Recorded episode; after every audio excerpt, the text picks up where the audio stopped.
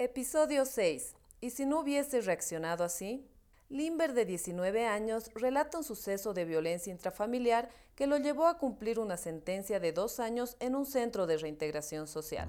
Desde mi voz es un espacio para conocer las historias detrás de adolescentes con responsabilidad penal, desde sus propias voces, experiencias y emociones, cómo perciben su pasado, su presente y cómo imaginan su futuro. Hoy contamos con la participación de Limbert, Hola, ¿cómo estás? Por favor, para comenzar me gustaría que nos compartas algo sobre tu familia. Hola, mi nombre es Limber. Vivo en Santa Cruz y tengo 19 años. A ver, en mi familia somos mi mamá, mis dos hermanos y yo. Y podría decir que nos llevamos bien. Aparte, puedo decir que ha habido un cambio hacia mi mamá porque me gusta venir a estos lugares como ahora hay padres y adolescentes, ha habido un cambio en ella, porque antes se comportaba, no se comportaba como ahora, pues, ¿no? Porque antes yo le decía, voy a salir y me decía, ya, nada más. No me preguntaba, ¿dónde estás yendo? ¿A qué hora vas a volver? No me decía nada prácticamente. Actualmente ha habido un cambio, por eso en las participaciones del centro me gustaría que llevemos temas como la familia, sería muy bonito porque hay mucho contacto con mi mamá ahora y también mucho apoyo. Yo no sentía nada del apoyo de mi mamá, ni un consejo, prácticamente de nadie.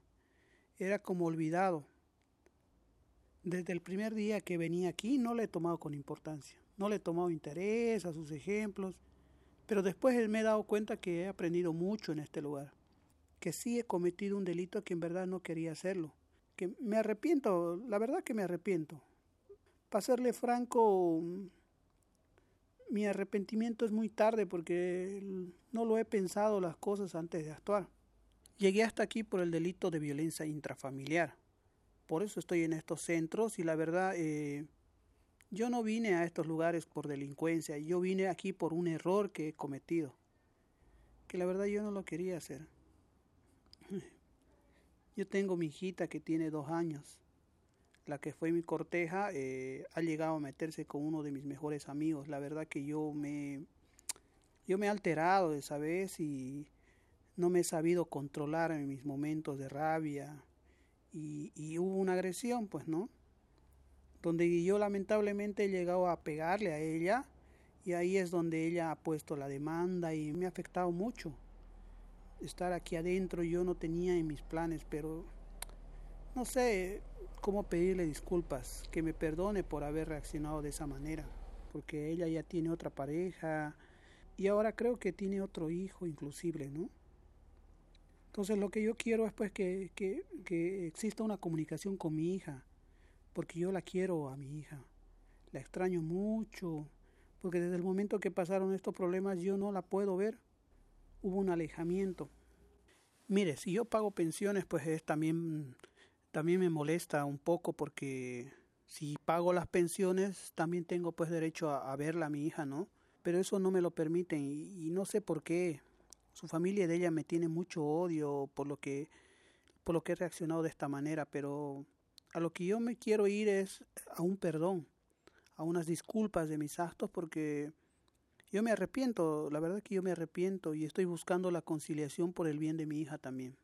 ¿Y durante todos estos meses planearon hacer una reunión restaurativa con la mamá de tu hija?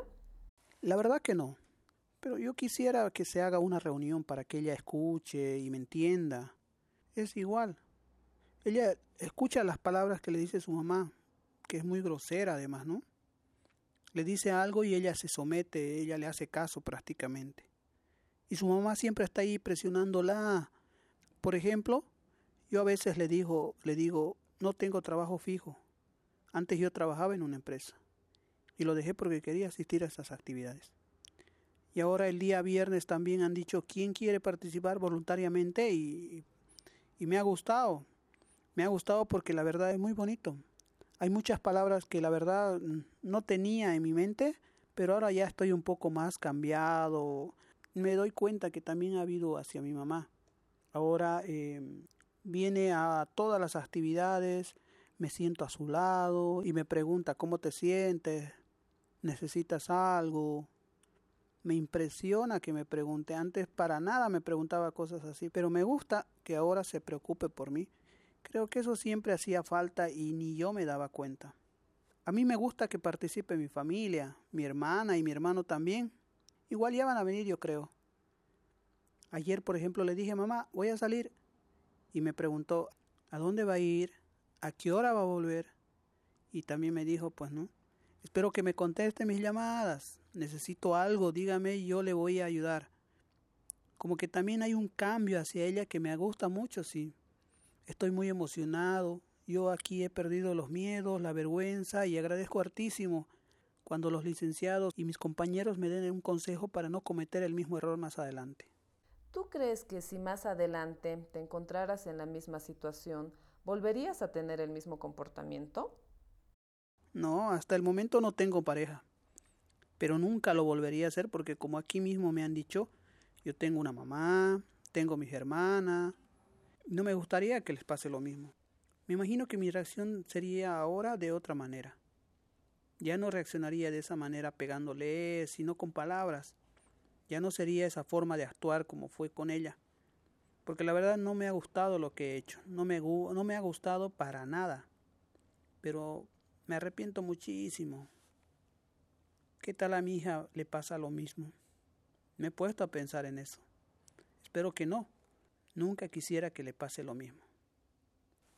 Ella ha sido un gran cambio en mi vida y para mí es lo más importante. Por eso ayudar a mi hijita que necesita mi apoyo, porque yo igual me preguntaba cada noche, ¿cómo estará ella? ¿Cómo se sentirá? ¿Qué necesitará? Tenía varias preguntas, varias dudas, ¿no? Por eso también he estado estudiando en la noche. Ahora, por ejemplo, estoy en el sector de primaria, porque no he podido avanzar mucho. Me ha afectado, la verdad, todo esto, pero quiero acabar el colegio y superarme cada día, no solo por mí, sino también pues por mi querida hijita, todo por ella y para ella. En el día trabajo en una mecánica de autos. Me gusta mucho ese trabajo. No quisiera dejarlo. A veces no hay trabajo y yo me preocupo por las pensiones. Porque no me gustaría estar allá en el penal, es que es muy feo lo que me han dicho. Que no hay la misma orientación que aquí. El mismo ambiente no es como aquí con actividades de familia y todo lo que he aprendido. ¿Qué crees que es lo más importante que has aprendido durante el tiempo que estás en el centro? Para mí, en primer lugar, pues ha sido ayudar a mi familia. Y también me alegra mucho que ha habido un cambio hacia mí de parte de ellos. Que a veces quisiera ayudar y a veces les pregunto qué necesitan con cariño. Y les doy un consejo y ellos dicen, oh, la verdad que hay un cambio. Y, se dan cuenta, pues, ¿no? Que existe un cambio y me preguntan, ¿qué ha pasado con vos? ¿Qué te ocurre? No sos el mismo, me dicen, ¿no? en segundo lugar, creo que ya no soy la persona que era antes, pues. Porque antes era muy rebelde, he llegado a consumir incluso. Mi madre se ha enfermado un tiempo por mucha preocupación. Ahora sé que se siente feliz por lo que yo estoy pasando. Antes yo le he dicho a mi mamá, quiero entrar al colegio. Y era como que se asombraba, me miraba así con asombro, pues, ¿no? Yo la verdad quiero salir adelante quiero tener mi profesión, si es posible de mecánica. Yo estoy poniendo de mi parte y llevo los buenos consejos que me ha dado mi mamá y es muy bonito participar en eso.